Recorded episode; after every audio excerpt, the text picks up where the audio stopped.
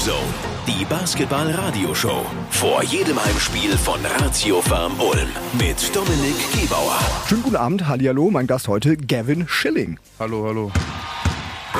Radio 7 Orange Zone, unser Gast. 24 Jahre alt, satte 2,6 Meter sechs groß, Gavin Schilling. Der Deutsch-Amerikaner spielt seine zweite Saison für Ratio Farm Ulm. In der Jugend hat er sowohl in Deutschland als auch in den USA gespielt. Zuletzt an der Michigan State University. In der aktuellen Saison steuert Gavin Schilling pro Spiel durchschnittlich 4,58 Punkte bei. Du bist Deutsch-Amerikaner. Deine Mama ist ja, glaube ich, Amerikanerin aus Chicago. Äh, Der Papa ist Deutscher und der hat ja zwischen 85 und 94 sehr erfolgreich auch in der Handball-Bundesliga gespielt. Und sogar der Patenonkel Rüdiger Neitzel, vielleicht kennt ihn der ein oder andere ja noch, spielte Handball-Nationalmannschaft. Warum, die Frage drängt sich auf, bist denn du kein Handballer geworden? Äh, ja, das ist eine gute Frage. Ähm, aber ich habe Basketball angefangen. Ähm, ich habe nie Handball ähm, so gespielt. Also einmal vielleicht in, in, in der Schul, Schulklasse, im Sportunterricht, aber sonst nicht ähm, im Verein oder so. Und Basketball war immer meine erste Liebe und ich habe ich hab damit einfach immer weitergemacht. Ja. Musstest du das dann durchsetzen gegen diese Handballfamilie? Also musstest du dich manchmal erklären, warum du nicht Handball spielen willst? Nee, überhaupt nicht. Also äh, ich komme von einer Sportlerfamilie. Also so, solange ich ähm, irgendeine Sport, eine Sportart gemacht habe, ähm, hat es gereicht. Okay, also da war man dann schon glücklich. Hat ja auch gut funktioniert in deinem Fall.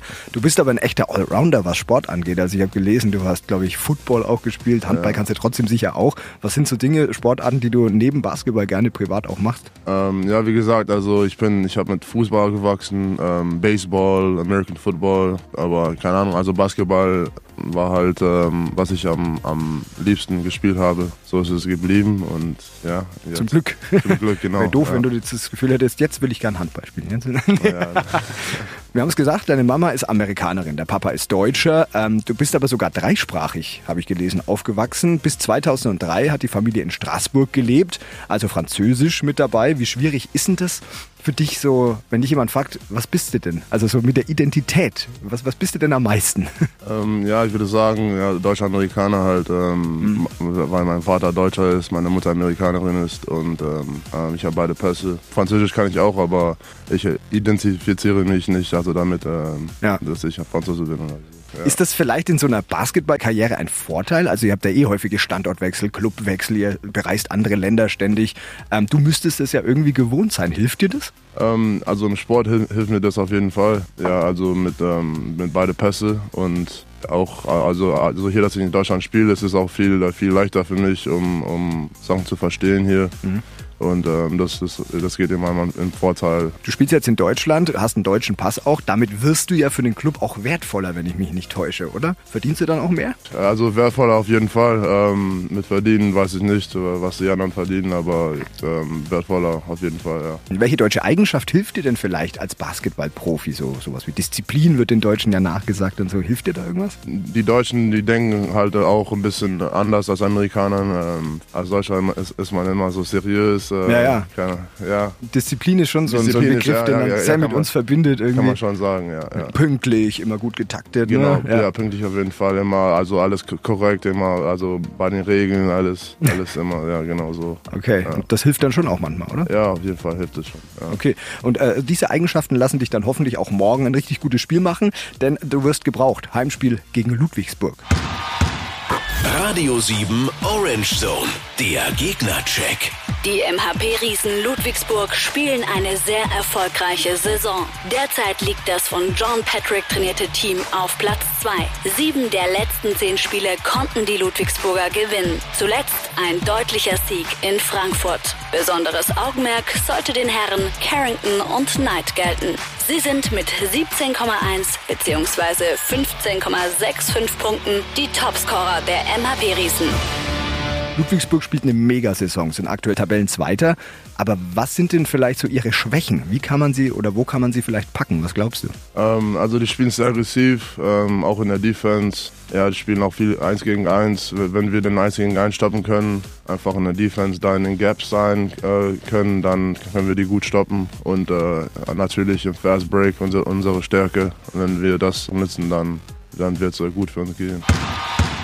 Radio 7 Orange Zone, Club News. Jetzt die letzten Tickets für das Orange Dinner sichern. Das beliebte Charity Dinner steigt am 29. März im Husqvarna Store in Senden. Allerdings zum letzten Mal. Ab 2021 wird das Orange Dinner sowie auch der gesamte Club im Orange Campus zu Hause sein. Die Tickets für das etwas andere Drei-Gänge-Menü gibt es im Online-Shop für 69 Euro. Das neue Orange Zone Mac ist in der Mache. Ab Ende März ist das kostenlose Clubmagazin für euch in Ulm und um Ulm und um Ulm herum erhältlich. Neben der Coverstory über Killian Hayes, einer Story über Thad Hinrichs und einem Interview mit Christoph Phillips wartet das Magazin mit einer exklusiven Kolumne von Dr. Thomas Stoll auf. Und es wird um eure Meinung gebeten. Um das Magazin noch besser zu machen, gibt es eine Leserbefragung inklusive Gewinnspiel. Meistens hat man im Team doch irgendjemanden, mit dem man sich besonders gut versteht. Also wirklich, man würde sagen, einen Buddy, einen guten Kumpel. Ähm, wer ist denn das bei dir? Ähm, ja, also auf, auf diese Mannschaft, diese Saison habe ich keinen einzelnen ähm, so, äh, Lieblingsteammate sozusagen. Mhm. Ähm, also ich verstehe mich gut mit alle, äh, alle Deutsche, alle, alle Amerikaner äh, gleich. Ja, also ich habe keinen einzigen, äh, wo ich sage, okay, mit denen, der ist mein bester Freund, mit denen äh, hänge ich immer zusammen. Aber ich verstehe mich gut mit allen und ich glaube, das ist auch eine gute Sache. Ist ja noch viel besser eigentlich. Ne? Das spricht ja für die Teamchemie, jetzt zumindest erstmal aus deiner Sicht. Ja. Ähm, generell verbringt ihr ja in so einem Profi-Basketball-Team sehr, sehr, sehr, sehr, sehr, sehr viel Zeit miteinander. Äh, Gibt es da nicht dann auch mal irgendwie Streit? Gerät man da auch mal aneinander? Dass wir immer so viel Zeit miteinander ähm, verbringen, ist es so wie ähm, so wie Brüder aufwachsen manchmal. ähm, man kann sich ein bisschen streiten ab und zu mal, aber also nichts Ernstes, nichts ähm, Großes als, äh, als Problem. Also kann ja kaum ausbleiben. Ich meine, ja, passiert genau. halt, wo Menschen sind, da passiert sowas auch. Wie geht ihr denn damit um? Wie regelt ihr das? Also ihr könnt jetzt ja nicht vor die Arena gehen und nee, nee.